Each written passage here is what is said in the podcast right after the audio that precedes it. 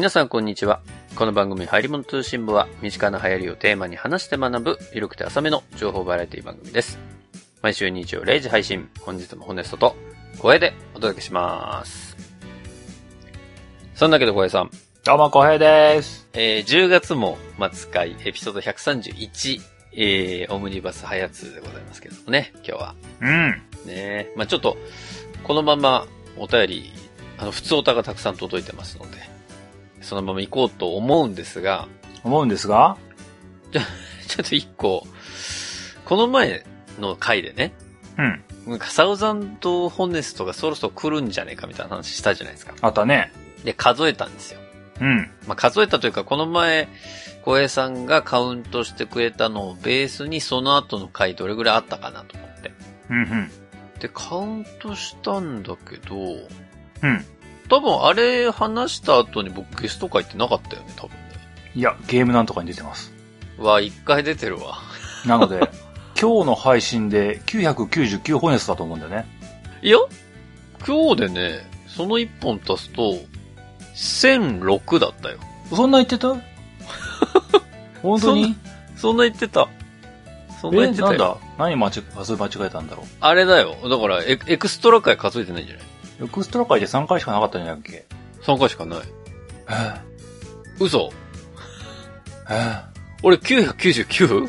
今日？わかんない。もうそう言われるとわかんない。1006なの？俺数えミスったかな？なんか、あ、1000超えてんじゃんと思ったんだけど。そんな言ってた？言ってないか。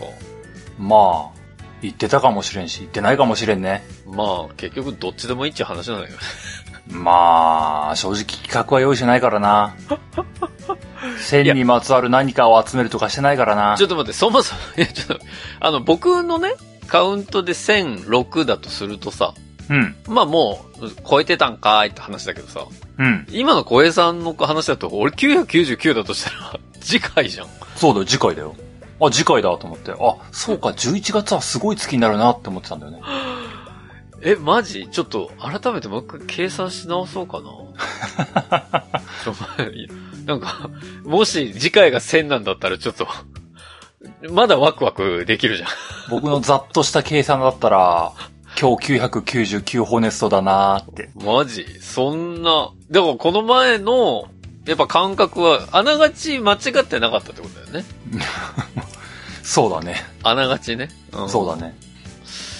まあわかりませんけど、ちょっと改めてね、計算をし直したいと思いますけど。うんうん。はい。ということで、早速今日はお便り会。まあ、普通おたがね、今年の1月にいただいたものから溜まっておりますので、うん。早速1本目から読ませていただいてもよろしいですか？ダメって言ったらどうなんのこれ？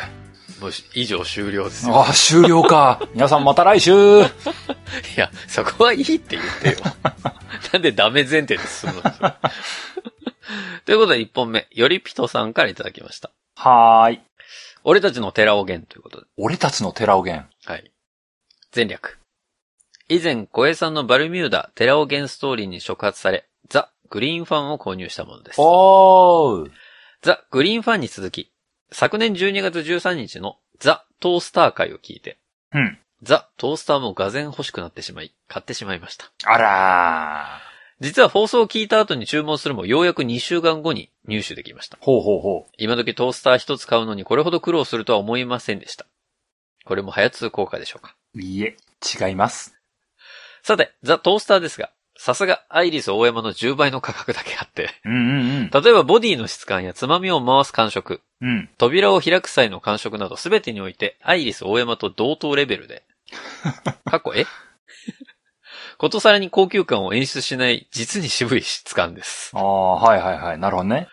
肝心のお味の方も、アイリス大山の10倍の価格、パナソニックの2倍の価格を支払ったのだからきっと美味しいというプラシーボ効果も手伝ってか、大変美味しく感じました。なるほどね。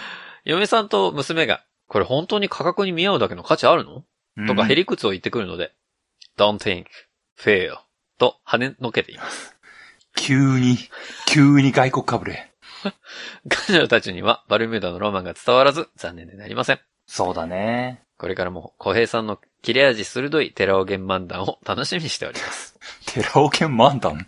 漫談？うん、ま、うん、漫談、うん。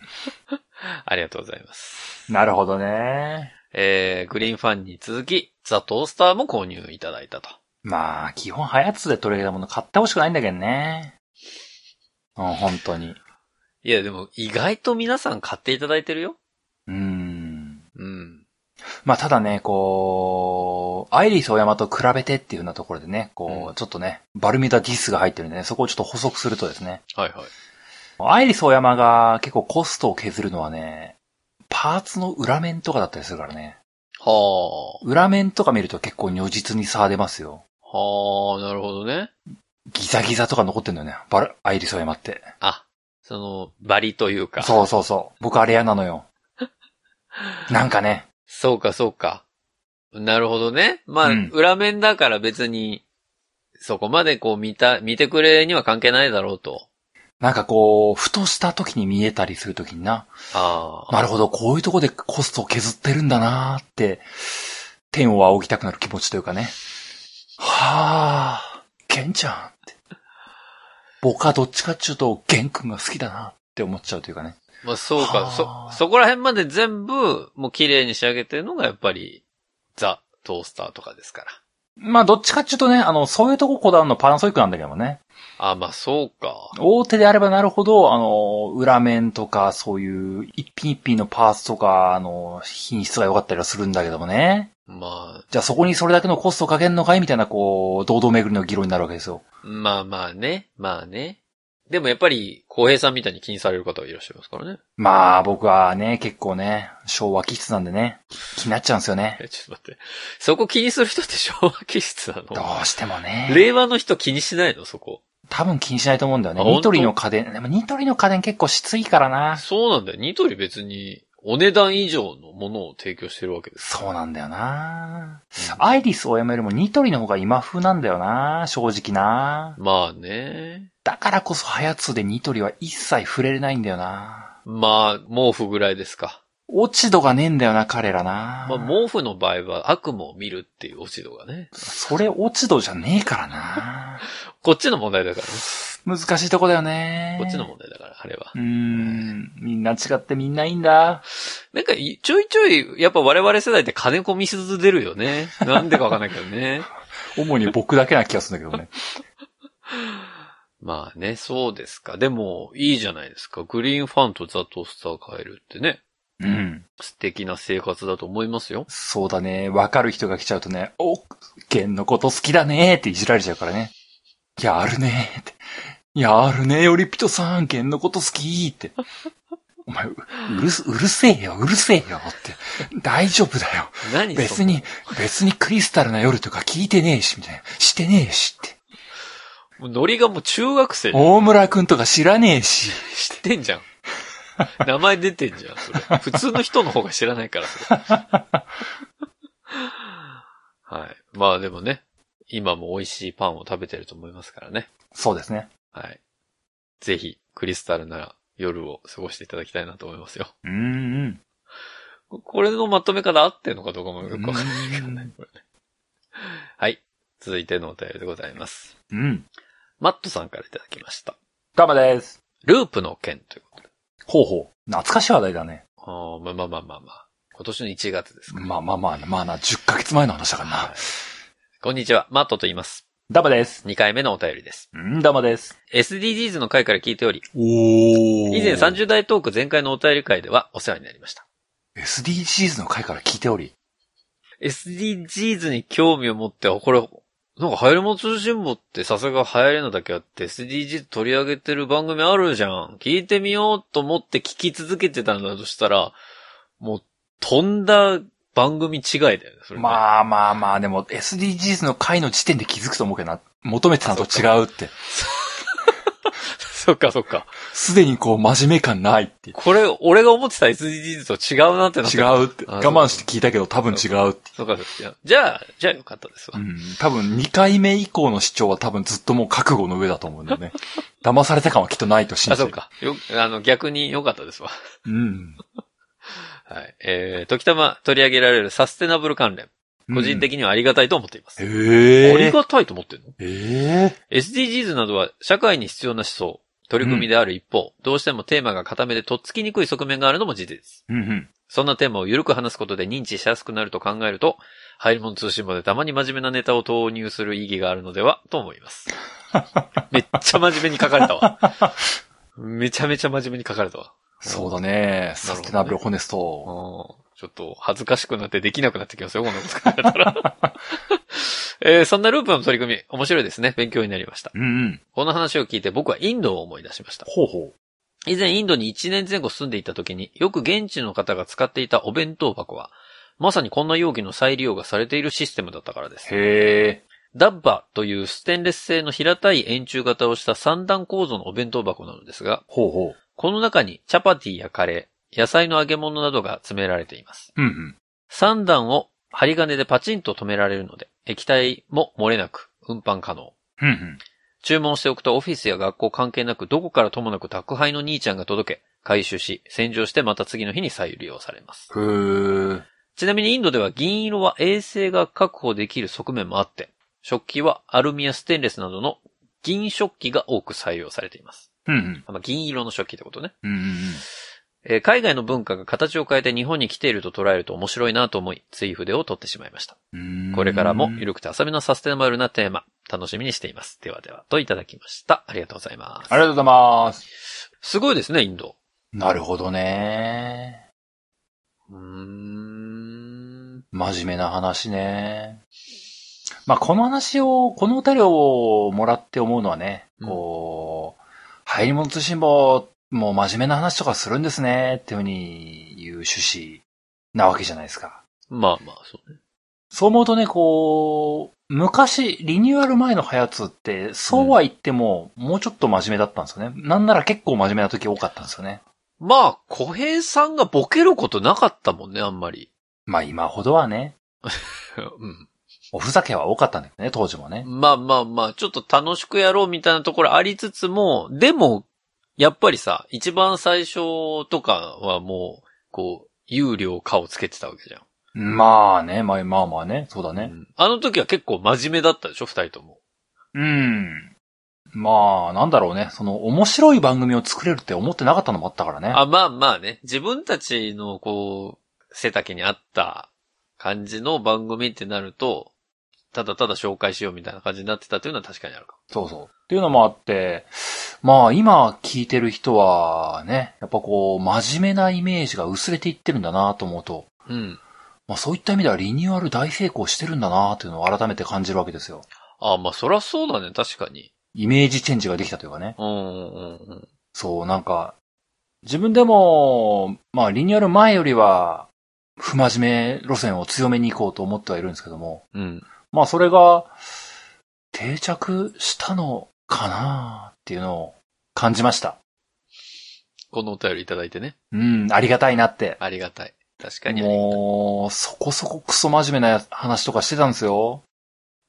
なんだろうな、スマートシティとかね。ああ、してたうね。ん、やったのよ。やったわ。確かに。まあそれこそね、あの、10周年記念クリアファイルとかで、はいはい。あのタイトル全部見れるやつあると思うんですけど見れも、ますけどね。序盤とか結構クソ真面目なタイトル多いよ。いや、多いよ、あれ。本当に。今手元にありますけど。うん。ねだんだんね、だんだんこう、話題ライトになってってんなっていうのをこう、追ってくと感じるからね。ああ、でも確かにそうかもね。うん。なんか、本当だ。スマートグリッド、スマートシティがやってくるとかやってるわ。そうそう。やってたんだよね。えー、確かにな。ドットインストールでツイッター、ブートストラップを学んだらブログがスマホ対応されましたっていう回がそうそうそう。プログラミング勉強みたいな話とかね。あったからね。もうなんか当時のこう、10回、20回に満たないぐらいの頃のモンハンとかもね、内容聞いたら結構クソ真面目なモンハンの話してんだよね。ああ、でも、そうかもね、確かに。変わったんだなって思うよね。うん公共広告機構 AC って一体何ってやってるわ。それは、あの、地震の時にな。そうそうそうおおはようさぎ？おはようさぎだっけ？なんかああったよね。めちゃめちゃ再生されたやつがね。すごいのあったからな。なんかだから、一応これ見ると、トレンドは追ってたんだよね。いや、まあ、今もギリギリ追ってはいるんだけどね。ああ、そうだ、ゆる、かなりこう、低空飛行で追ってはいるんだけどね。あ、そう、そうか。まあ、このクリアファイル、10月末で買えなくなりますんお。じゃあもう、あ、ギリギリ、もう数日？そうです。あと数日で、このクリアファイルは購入ができなくなるという。数日っていうか、日曜日だもんね、今ね。日曜ですよ。明日あっちゃん。明日もう買え、買えなあ、本当だ。明日で最後だ。今日中だよ。あ、あそっかそっか。今日中、明今日1日だ。中。まだ全然日曜じゃないから忘れてたわ。今日中、ギリ、今、まだまだ間に合うはず。ま今日中で。す。皆さん今日中。これを月曜に聞いてる人はもう終わったーって、こう、誰かが転売するの待ってください。転売？これ、する？これ。そんな需要ないよ、多分。えーじゃあ諦めてください。すいませんでした。まあ僕のところにデータはありますんで、もう懇願されたら出すかもしれないけどね。それは。それはもう。ゆるゆるすぎるぜ。懇願したら出るんかいっていう話まあだ。10月末で、あの、10周年記念グッズはもう終了ですから、今日で終了ですかうん、今日で終了ですよ。ら。はい。ねう。んうん。ぜひぜひということで、ありがとうございますね。マットさんもね。ありがとうございました。はい。では続いてのお便りです。うん。コードさらしこさんからいただきました。お、なんだ、なんだ、なんだ、難しい名前だな。第90回を拝聴して。ホネストさん、小平さん、こんばんは。こんばんは。入り物通信簿を聞いている、まあまあ嵐ファンのコードさらしこと申します。なるほど。僕はほぼにわかファンの嵐ファンです。第90回を拝聴しました。うん。小平さん、嵐の最後のライブをご覧になりましたか？最後のってあの12月31日のやつですよね。そうです、そうです。見ましたよ。私は12月31日に大号泣しながら見ていました。僕は肩透かしを食らった気持ちで、あれ？これで終わり？って言って。一応僕も見たんですよ。あ、そうなの？はい。あの後買いましてね。あ、そうなんチケッだ。トをね。はい。えこれで嵐の活動は終わってしまうんだなと思ってしまい、もう悲しくて仕方ありませんでした。まあそうだよね。戻ってくるとは言ってますけど、戻ってきてもきっと今までの嵐とは違う形になってしまう気もしますし、そうだね。それぞれのソロ活動を通じて嵐に戻る必要があるのかなんて感じてしまうのではないかなと、いろいろと思ったら涙が止まりませんでした。そうだね。でもお二人が本当のファンはそれぞれの活動を応援できる人だって言っているのを聞いて、なんだか腑に落ちました。そんなこと言ってたっけ？言ってましたよ。本でも主に、主に僕がね。どうなるかわかりませんが、それぞれの活動を応援していこうと決めました。なるほど。お二人のジャニーズ話が私とは少し世代が違いますが、でもわかる部分もたくさんあって面白かったです。うん。また来年くらいにジャニーズの話をしてほしいです。うん個人的にはジャニーズ WEST がおすすめです。うん。季節の変わり目ですので、どうか体調にはご自愛ください。かっこ特にホネストさんといただきました。そうだね。うん。ありがとうございます。ありがとうございます。ねえ、嵐。もう解散して、解散してないよ。解散してないよ。殺されるぞ、ファンに。えー休止して、うん。えー1年ですか、もうすぐ。もうすぐ1年か。でも、この10ヶ月でさ、うん。まあ、結構大きなニュースがあったじゃないですか。相葉くんとそ桜井くんのう。そう。結婚。そうそうそう。え、二人が結婚したの？みたい そんな感じにね、な。えツイッターのニュースで見えちゃうよねー、。そういう時代かーって思っちゃったよね。まあ、あの、それぞれね、うん。こう、一般の方とご結婚なさったんですか。うん。ねえ、なんか、おじゃあ、結婚したのが5人中3人ってことになってね。そうだね。あとは、まあ、リーダーと松潤という。うん。まあでもなんかやっぱり、一年近く経ったけども、うん今でもたまに大野くんのこと思い出すね。あ、そ元気かなーって。僕未だに子供の寝かしつけにずっとアレクサに嵐歌わせてるんですよ。ずーっとね、う。ハッピーなやつだな。10ヶ月、もう解散、解散じゃないよ。もうもう僕も間違えた。活動休止してかあら、はやつ潰されるぞ、そんなこと言ってたら。活動休止してから10 ヶ月ずーっと毎日嵐かけてるんですよね。あ、そなんかね、あの、やっぱ、大野くんが歌うパートって印象強いので、う。ああ、まあね、確かにね。大野くんって思うんだよね。なんか、大野くんの歌声って、こう、心地よく耳に入ってくるからね。子供すやって寝てんだけども、大野くんって思う時あるんだよね。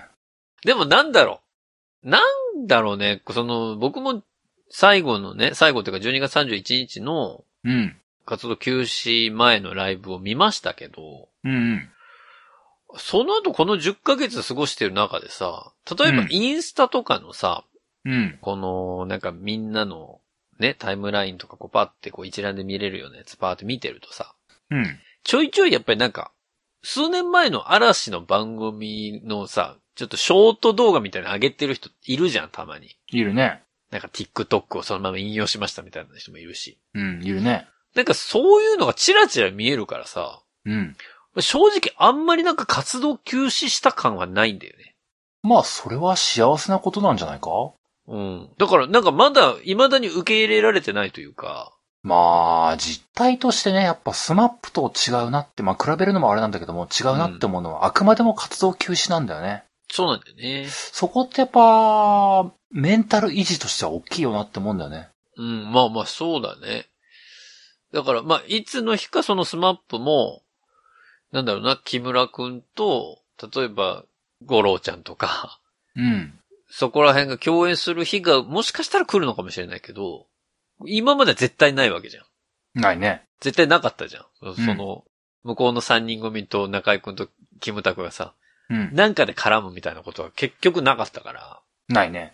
らそう考えると、なんか嵐はまだ活動休止とはいえ、えっ、と、大野くんがお休みに入りましたとはいえ、やっぱり桜井くんも見るし、うん。まあもちろんニノも、ね、相葉くんも見るから、テレビで。うん。で、もともとその、それぞれのさ、個人活動でやってた人たちだからさ、うんうん。それで嵐を感じてたんだなとは思ったね。まあね。うん。だからそこまでなんかこう活動休止を、あんまり重く捉えてない自分はいるわ。まあ確かに大野くんは見れなくなってはいるんだけど、うん、うん、うん、みたいな。松潤もなんかタイガー、うん出るとか言ってるし、うん、うん、みたいまあね。そうは言ってもなっていう気持ちもあるけどな。な。まあね、わかるよ。そうそう。それはわかるんだけど。こう、あの、オリンピックのな、NHK だったかなあの、番組とかでな。うん。あれは、桜井くんと相葉くんだったかなうん。二人が出てた時な。うん。二人なんだよなとか思っちゃうんだよな。嬉しい反面寂しいみたいなな。残りの3人も一緒にいてほしかったってね。ソロで出てる時はソロで出てる番組だからで腹が決まるんだけども、はい。二人だけいる時とかな。はぁ、はぁっていう気持ちがちょっとね、ふつふつ湧いてくるんだよな。多分だけど、それは多分にわかの反応じゃないよ。前も言ったけども、僕はあくまでもこう、にわかでいたいんだよね。そう、スタンスはね、にわかでいたいと。僕は、あの、言ってますけど。ファンじゃなくて、あの、うん僕の生活の横に嵐がいたっていうだけだからね。なんか素敵な表現だね。嵐を好きだと思っただけじゃないんだよね。うん。はまあ、 SMAP も一緒なのよ。いはい。 SMAP 大好きって生きてきたわけじゃないのよ。生きてたら横に SMAP がいたのよ。だからいなくなると辛いのよっていうね。めちゃめちゃかっこいいこと言うね。全く同じことが今 V6 で起きてる。そうか、V6 もだもんな。まあちょっと前に滝壺でも起きたんだけども。ああ、いや、結構起きてんな。TOKIO でも起きたんだけどもな。結構起きてんな。そうだな、V6 も。V6 もそうだよな。岡田くんとか思っちゃうんだよな。岡田くんとか思っちゃ岡田くんはあんま心配してないけどね。う。岡田くんと思っちゃうな。岡田くん多分一番よく見るしね。うん、そうだね。ジャニーズはね、あの、やっぱ平成のテレビを彩ったタレントたちなんだなって思うあ、よ。そうだね。まあもちろんね、今若いジャニーズの子たちも出てきてはいるのはもちろん知ってるんだけど、うん。やっぱり僕たちのジャニーズはそこにあったからさ。そうなんだよだその僕た僕たちのジャニーズちのジャニーズなんだよ。そうだ、僕たちのジャニーズがなくなっていく感はやっぱり寂しいね。そう、一個一個順繰りに潰されてったんだよな。あとほんと近畿だけよ。ほんと、ほんと、助けてくれ、キンキ。助けてくれ。近畿、近畿か。そうだよなそう。だからね、前も言ったけども、あと、近畿がなくなってしまうという未来がね、そのうち来るんだな、だろうなと思って、もう、キンプリしかねえんだって、本当にもう。もう、キンプリに頼るしかないんだって。そこマジで。そこでキンプリに飛ぶのも俺違うと思うけどね。なんで、俺プリでキンプリ通ってプリはないね、平成のジャニーズのいいところ、ね、ちゃんと受け継いでるからね。いや、それ言うんだったら俺は平成ジャンプだもん。ジャニーさんって思うんだよ。ジャニーさんって。キンプリをありがとうって思うんだよ。そうね。スノーマンには感じないって思うんだよね。それはスノーマンファンに謝れ、それは。やめとけ、おい。いやいや、でもまあ、ジャニーズはね、まあ、さっき小江さんが言ったように、なんか気づいたら横にいたっていうのは確かにその通りだなと思うからね。ん。まあでも、ぜひね、コードサラシコさんも、新たな推しができることを願ってね。そうだな。はい。ストーンズとかどうですか？なんで自分範疇外のところから行くの、それ。キンプリでいいだろ、それは。はい、ありがとうございました。うん。そして続いてのお便りです。骨平さんからいただきました。え？自作自演かなこれ？どっちのよ、それ？まあでも、骨へさん別に初めてじゃないね。初めてじゃない。う んな何度かいただいてますからね。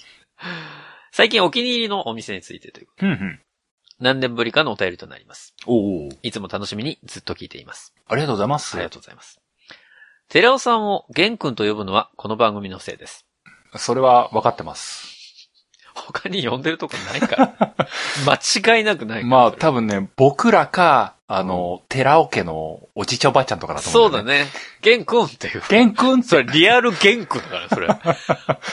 ちょ、お、玄君あ、久しぶりやな、女大きくなって、な、上場したんやて。すごいな、玄君大きくなったわ、あの玄君ね。まあな。おじいちゃんおばあちゃん、俺やったよ。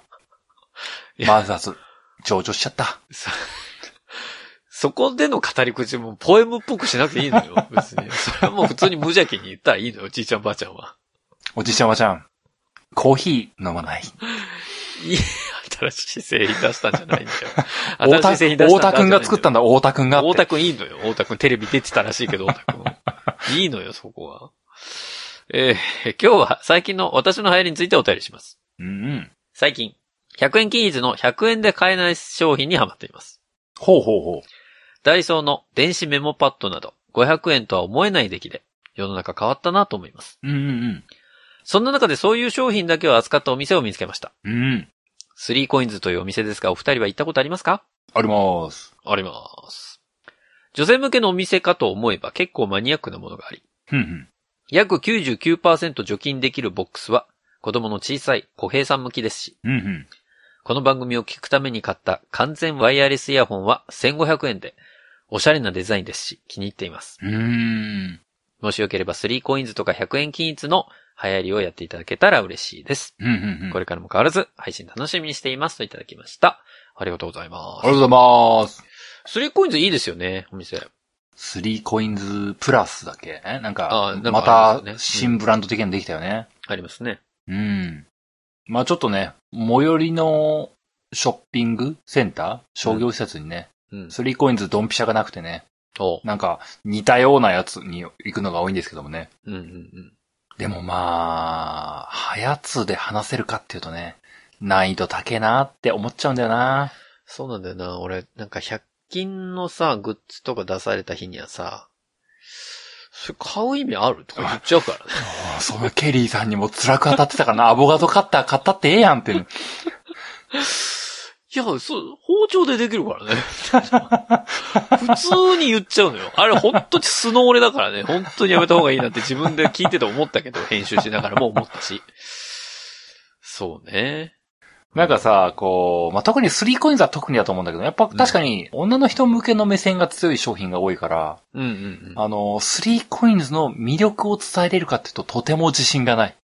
そうね。だから、もスリーコインズの特集でそれ言うみたいなのがすごく上げちゃいそうで怖いんだよね。うそれか、だから僕の中の女子成分をふんだんに出すかよ。あ、おばさんホネストね。うん。おばさんホネストは、マジでおばさんだからね。本当に。だからこそ、アボカドカッターにあそこまで苦言を呈するんだから。辛すぎる。おばさんは、おばさんはマジで言ってるからね。こんなんいらんやろ、こら。包丁で切れんのになんでこんなもん買うの？って。100円あんた大事にしやって言うから、おばさん。それはもうしょうがないよ。おばさん、生地おばさんだってそこまで言わんぜ。まあ、そやな。いや、でも3コインズは、うんだ。って100円じゃないからね。まあまあ、スリーコインズだからな。うん。で、なんか500円のやつもあるじゃん。あるね。あるじゃん。そういうお店もあるじゃん。で、しかもまあ、ダイソーを筆頭として、例えばセリアとかもさ。そうだね。いや、セリアもほんとすごいあの商品ラインナップからすると、うん。こんなもん、こんな低価格でできるんだっていう、その、まあ、どこで作ってるのか知らんけど、知らんけど。まあ、ベトナムなんか中国、まあ、中国は最近人件費高いって言いますからね。うんうん、まあ真面目だな。。東南アジアのどこかなんでしょうけど。いやでも、本当にすごいの。あそこ行ったら、もうなんだろう、僕で言うその文房具店とか書店に行ったぐらい時間潰せるじゃん。なんか東急ハンズとかと同じぐらいのレベルで。まあね。それがすごいわ。まあ僕は、ダイソー行くとね。まあ最近はダイソー行くとね、必ずあの、シールブックみたいなね。はいはいはい。あの、う本当うちの子供が最近あの、虫にシールあるんでね。おうもうシールブックを買っては、もうペタペタペタペタペタペタペタペタ。すごい貼って、ああ、上手に貼れたねーっていう娯楽 娯楽言うな。これでも、あの、100均ってありがたいなって思うよね。いや、ほんとそ100均のあの、ちょっとした、おもちゃ、おもちゃっていうのかな？なんかあるんだわかる。幼児向けのものね。う。あるね。カードとか。ある。これ、天才だなって思っちゃうもんね。あとなんか公園でさ、砂場とかで遊べるものもあんじゃん。あるねあれスすごいとコップね思う。よ。スコップとかあの、シャボン玉のちょっとしたやつなあ、。そうそうそう。この前なんかなんか、100円なのにさ、うん。このシャボン玉の液3つもつくの？みたいな。あるねそういうのあるから、なんか、あ、俺たちの子供の頃とはやっぱ違うんだなと思うもんね。作ってたもんな。あシャボン液。洗剤とね、水とかでうね。ん。洗濯のりとかですか、あとは。あとなんか、シャボン玉うまくできなくて吸っちゃって、上、上、上とか来たああ、あの味未だに覚えてるからね、俺。もうやってた、やってたけどななんか、昭和の会話になってる。ガチで。すまんな。昭和生まれなんだわ。俺たちが3歳、4歳ぐらいってまだ昭和だからね。しょ、そうなんだな。僕が幼児の頃は昭和なんだな。そう、そうだよね。ううちの今の子供と同じ年代の時まだ昭和だったんだもん。昭和なんだな。信じられないね。昭和を謳歌してたよ。してたと思うけど。もう、携帯とか持ったの中学生の頃よ。俺もう大学だもんね。あ、すっげえ。でもいるよね、そういう子ね。うん。あの、かたくなに持たせてもらえないやつの一人だったから、俺いは。た、いたいたいた、いたいたいた。まあ、そう考えるとやっぱり、このスリーコインズっていうのも素晴らしい携帯ですよね。そう、そもそも、コンビニとかね、うん人生の途中から登場したからね。そうよ。マジで。ほんと今の20代ぐらいとか、10代の子いるかわかんないけど、20代ぐらいの子いたら、うん。人生の途中でコンビニと出会うんだよ。僕の人生って。衝撃だよね。衝撃だったもん。あと、24時間じゃなかったから。あ、そうそうそうそう。夜閉まってたからね。そう、閉まって、閉まってたのよ。コンビニね。うん閉まってたのよ。あとね、あの、ペットボトルとか途中だから人生のね。そうよ。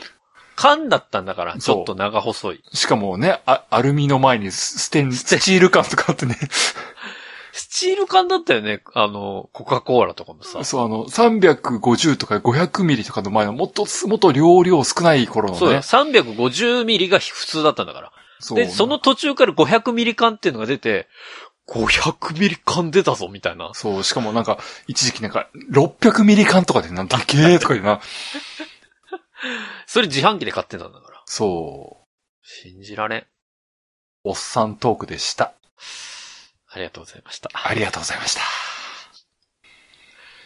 はい。えー、続いてのお便りですうー。ん。ゆがさんからいただきました。ダマでーす。10周年記念グッズについてということで。うんうん。小江さん、ホネストさん、こんにちは。こんにちは。エキストラの回でハヤツーを知り、そこからリニューアルの初めに舞い戻り聞いております。ゆがと申しますと。おー、エキストラの回から。これまでの9年間を知らなかった悲しさよ。ほうほう。時短弾を踏みましたとも。ほうほうほですので、これからの放送を大いに楽しみにしておりまう。うす。ーん。さて本題です。ほうほ1周年の記念グッズを購入させていただこうと考えておりますが、過去ちなみにバッグです。う。ほうほう。私は店潰しの体質があるらしく、へい。これまでひいきやお気に入りにしていた店が閉店し、数々失ってきており、来ています。ふん。そこで、うっかりグッズを買おうものなら何かとんでもない悲しみが起こってしまうのでは、と危惧してしまい、はあはあはあ。最後のポチができません。なるほどね。大丈夫だよ、と小江さんの小芝居と、絶妙なホネストさんのツッコミで安心させていただきたいのです。何も起こらへんっての太鼓判をいただけると、にっこりポチできます。なるほどね。しょうもないお願いで申し訳ないのですが、どうぞよろしくお願いいたします。それでは今後の配信も楽しみにしております。失礼いたしますと、いただきました。ありがとうございます。ん。あ、PS このお手紙も送るのを超悩めました。番組に何か起きたらどうしようって、といただきました。なるほどね。こもう購入されたんじゃないかなまだ買ってなかったら今日がマジでリミットですから。そうね。いや、でもユーガーさんツイッターもやられてるので、あ、そうだね。ツイッターで僕大丈夫だよって言った気がする。でも、ホネストには何も起こらへんでって言ってほしかったんだよ。ああ、そっち？ああ、ごそうね。何も起こらへんでって俺が言うべきだったね。いや、でも、でも、でも買っていただいてると思うので、じゃあ大丈夫だ。もうありがとうごいざいますと。ありがとうございます。もし買ってないんだとしたら、本日最後。最終日でございます。店じまいでございます。なんか、記憶では、はい、購入いただいてたと思います。うーん。店潰しの体質ね。店潰しの体質って、なんかそういうのがね、重なっちゃうとなんか、もしかしたら自分かもって、まあ、あの、アメ男とかアメ女と同じような感じでありますよね。うんなんかこう重なっちゃう。ジンクスというかね。そうそう。自分が買うと、こう、その店が閉まっちゃうみたいな。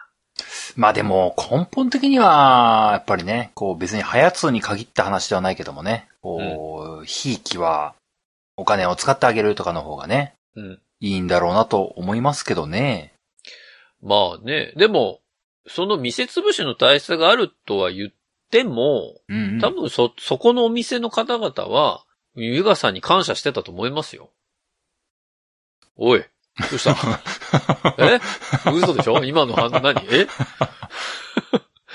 いや、だってさ、店が潰れちゃうってことは、まあ少なくともそこのお店がもうどうしても資金繰りが、なのか、まあちょっと移転をするのかみたいないろんな理由あると思うけど、うんうん。まあうまくいかなくなったからっていうところがあると思うんだけど、うんうん。ということは少なくともそれまで買ってた人はさ、ちゃんとうん覚えてると思うのよ。ほうほあ、あの方、いつも来てくださってるな。でも、もう、これで店じまいしてしまうの、ちょっとね、最後に来てくれた方々に申し訳ないけどっていうような思いが多分皆さんあると思うのう。で、うんうんまあまあそこはもう、なんだろう、皆さん感謝してると思うんでね、もう店潰しの体質があると、思わずに、うん。うんうん。最後のお客さんになれたなっていう、こう、ポジティブな方に考えていきましょう。そうですよ。まだ間に合いますよ。嵐の DVD 買いますよ。ちょっと待って。まだ間に合いますよ。なんで嵐を押してんの？そっち。まだまだ。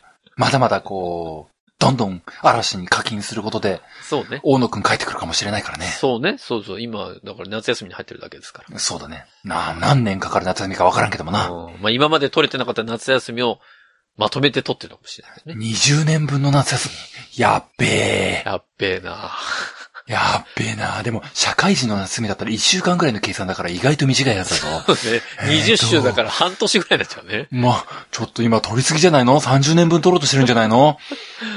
まあでも学生時代からやってますから、その分はちゃんと1ヶ月2ヶ月取ってるっていう。そうか。大学生とかもなってたはずだもんな。そうそういうそカウントでかもしれないですよ。まあまあ好きなだけ休んでくれよ。はい。泣きながら待ってるからさ。なんか急に嵐の話戻ってきたよね、これ。まあでもありがとうございます。本当にね。こう応援してくださる気持ちというのが本当にありがたく思っております。そうですね。ありがとうございます。はい。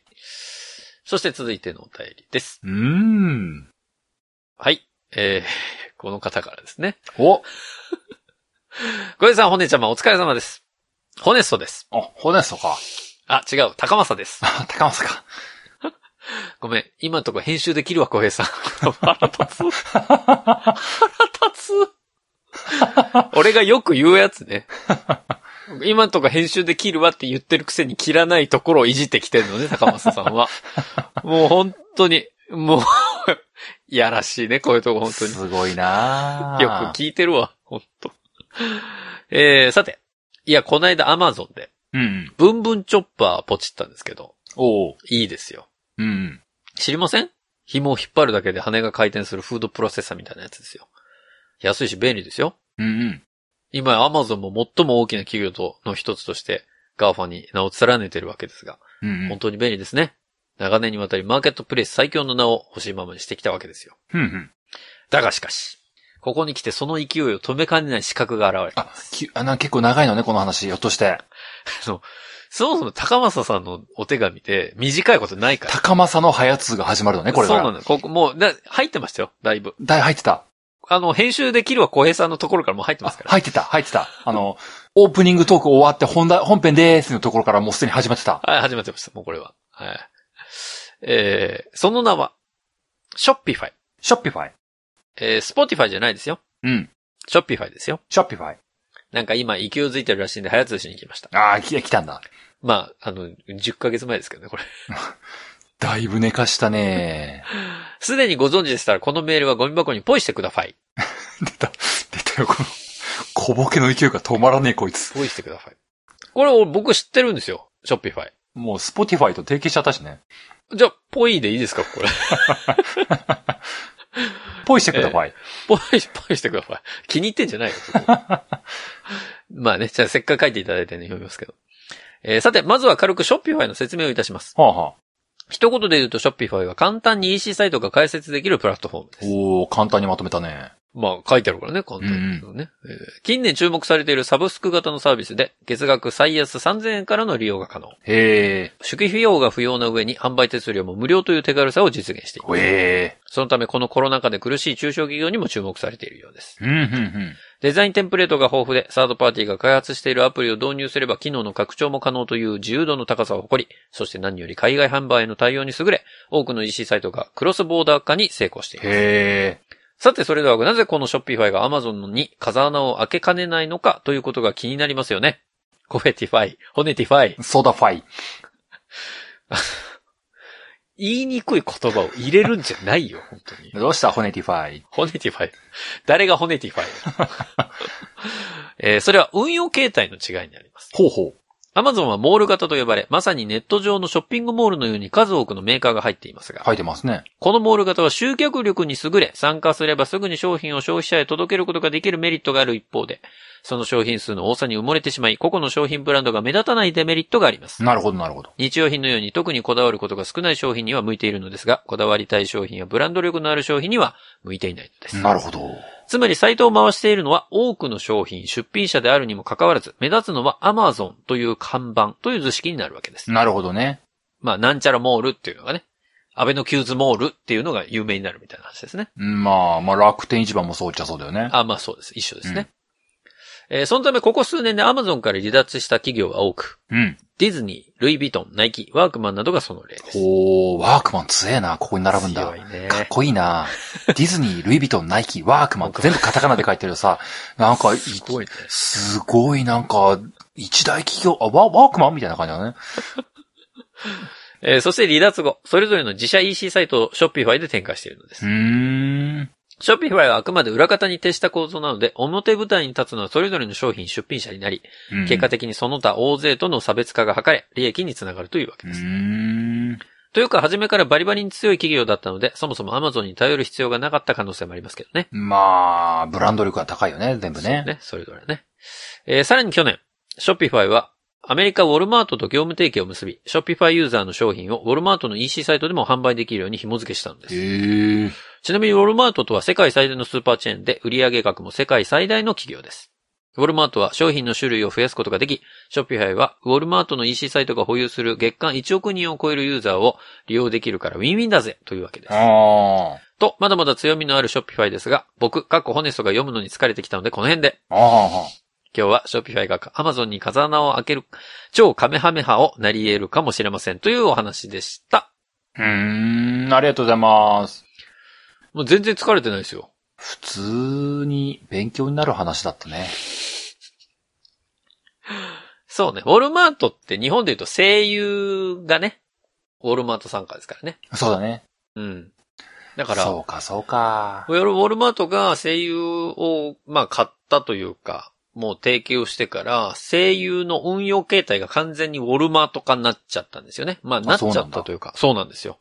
で、アメリカのウォルマートって、すごく面白いこの運用形態で、うん。あの、一つのブランド、ある特定の商品群、例えば、コーラっていうものを扱うってなったら、うん。一つのブランドしか置かないんですよ。コカしか置かないみたいな？そう、コカ・コーラだったらもうコカ・コーラだけ。ペップは？ペップはもう置かない。そこ排除しちゃうんです。ペップもうダメなの？あの、だからそれは、それぞれの、その商品群でそういう風に分けてる。ペップも売ってほしいペップって言っても。で、そうなったら、ダメだ、コカーってなるってこと？いや、ペプーとかコカーって言わんのよ、彼ら別に。語尾につかんよ、それ。プーって。ププーって言わないのよ。そんな可愛くないし、ペプシ。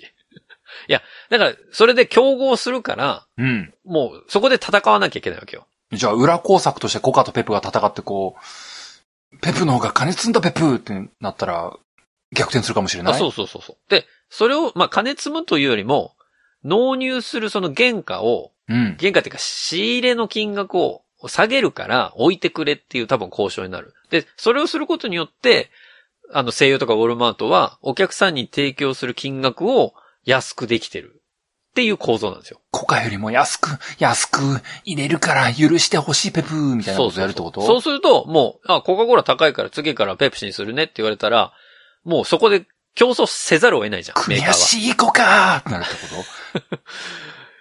語尾に全部ついてくんな でもそういう、そういうことなんだから、はあ声優とか言ってもらっても、まあ日本の場合はね、何ブランドかもちろん置いてます。い1ブランドだけってことはないんだけど、そうだね。でも、他の、まあスーパーマーケットに比べると、圧倒的にブランド数は絞られてるのがわかると思います。へえ、そうなんだ。そうなんですよ。こういうね、そのウォルマートの戦略。あとは、野菜とか積むときは、綺麗に並べずに、こう配送されてきた箱のまま陳列する。それで、この人件コストを抑えるとかっていうようなことをやってる。へえ。ですよあまあそういうね、このアメリカのうまいところっていうのを一応ウォルマートはいろんなこう国で展開をすることによって、えーまあ拡大してるというところありますから。ねえ。高政さんの話が、骨政さんによってウォルマートの話に置き換わっていった。僕はここからどう軌道修正をすればいいのかもうわからないです。まあ結局高松さんはホネストだったってことなんじゃないの？あ、自分で自分を潰し合っている。どうすればいいんだ、コカ。は なんか嫌な細胞分裂みたいになっちゃうよそしたら、俺。ぁ助けて。このメール、改めてゴミ箱にポイしてくだちょっさい。と待って。ちょっと待って。そ、その前に、一番最初のブンブンチョッパー買った話は一体何だったの？全然関係ない。まあ、アマゾンだからってこと？もう、前振りの部分までこう突っ込み始めて、これ、い最初の行から突っ込みし直すの？どうすればいいの？これもまあでもありがとうございます、高松さん。勉強になりました。う。うーん。はい。まだね、あの、溜まってるお便りの中で高松さん会まだ2、3回ありますんで。すごいなぁ。皆さん期待して、ね、期待しててほしいと思いますよ。うんうん。はい。じゃあ今日の最後のお便り読んでいこうと思います。はいはい。しげさんからいただきました。どうもです。えー、ブレンありがとうございます。ということで。うんうん。小江さん、ホネストさん、こんにちは。こんにちは。発送稿を読まれた回を何度も聞いてニヤニヤしているしげです。うんうん。はじめましてのご挨拶に、え？はじめまして？と反応いただいて、名前を覚えていただけていたことに嬉しくなってしまいました。うんうん。拙い文章を楽しく話を広げていただき、お二人の話術に改めて感心しました。あらあら。特に、〇〇くださいだけ書いてた迷惑なリスナーだったってことですね。に対し、そうですね。と間髪入れずコメントする小平さんと、うん。そうですねじゃないよ。いいんだよ。と突っ込むホネストさんの流れが大好きですあ。ったね、そんな回ね。いただいたブレンを大事に飾っていて、未だに使っていません。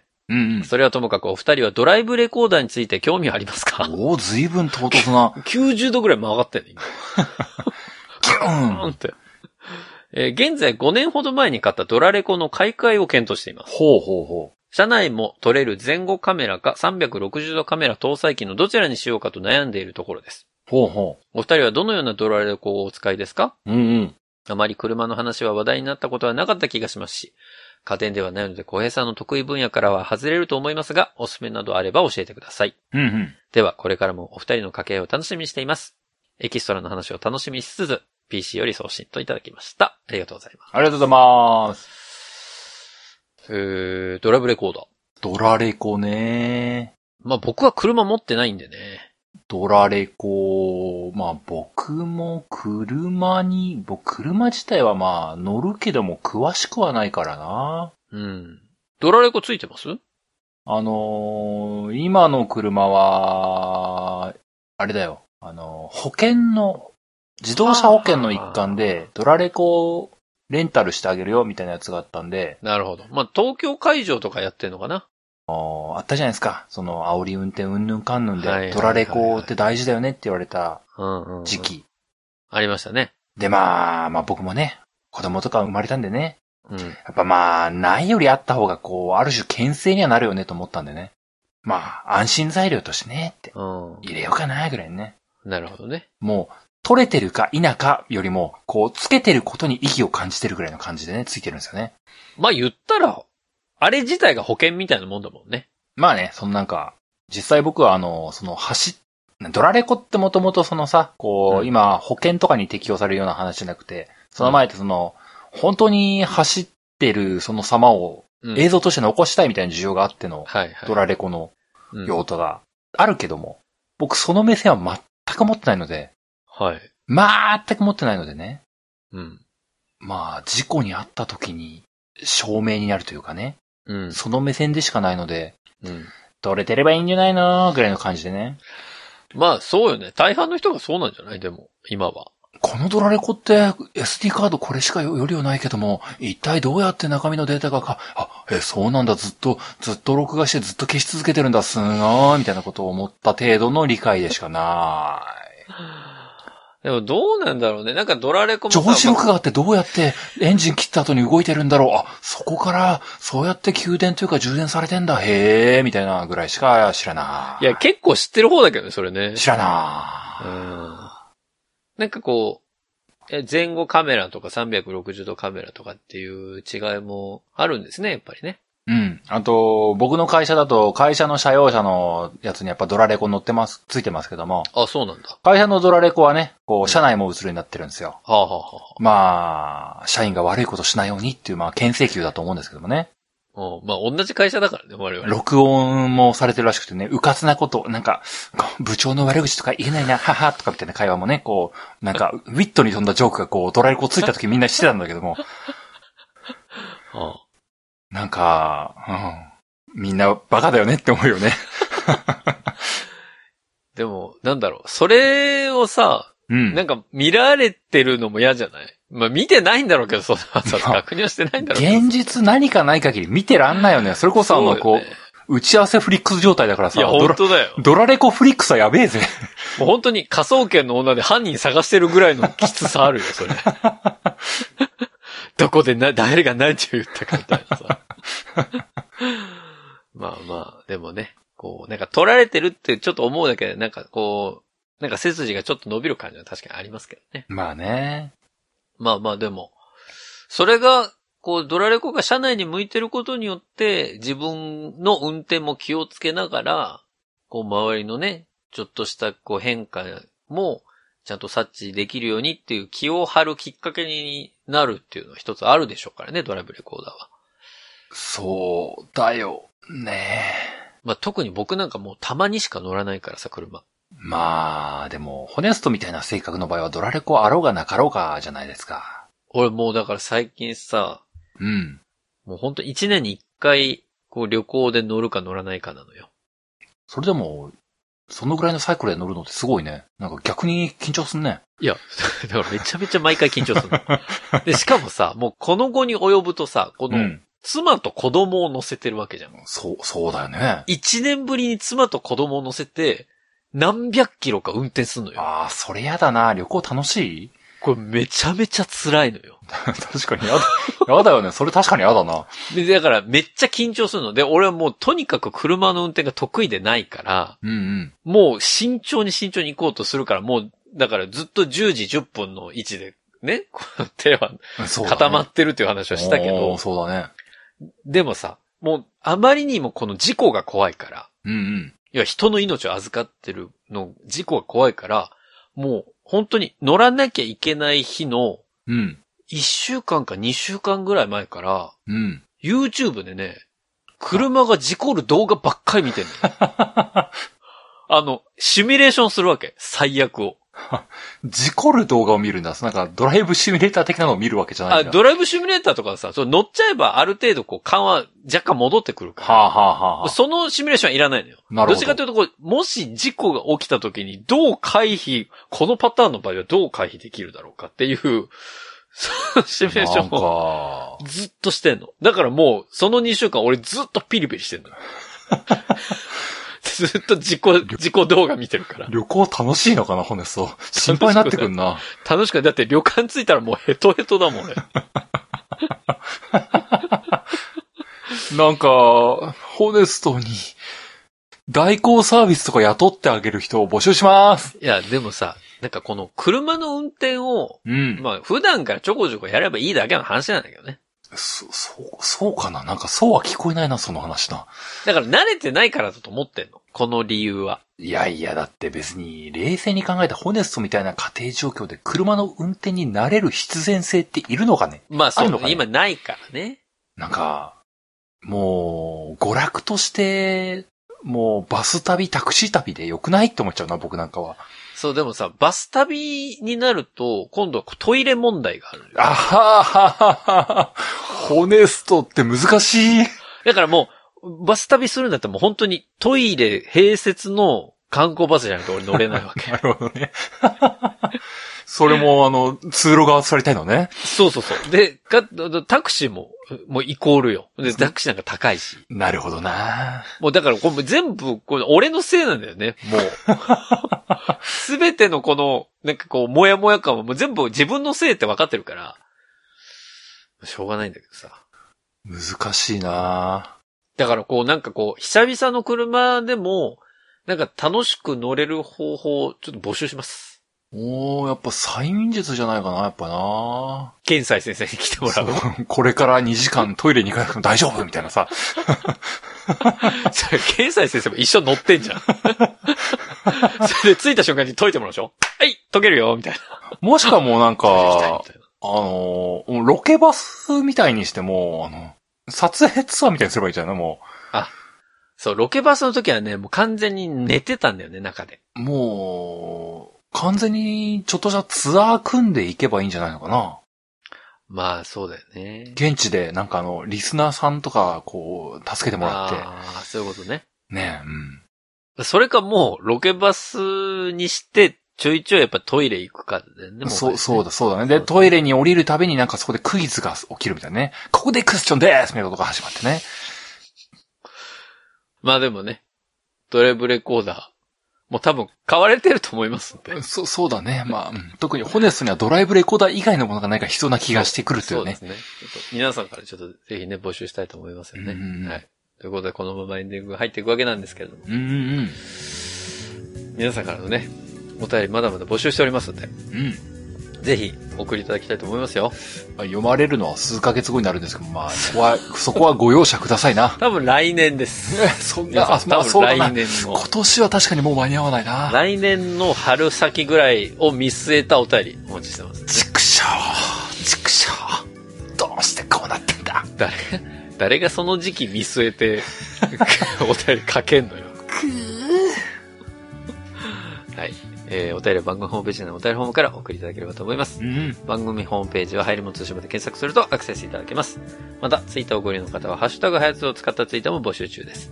皆さんからのメッセージお待ちしておりおます。待ちしております。そんなわけで、ハリモン通信簿第131回は以上でおしまいです。また次回お会いできればと思います。お相手は私、おねそと。小平でした。それでは皆さん次回まで。ごきげんよう。さようなら。また来週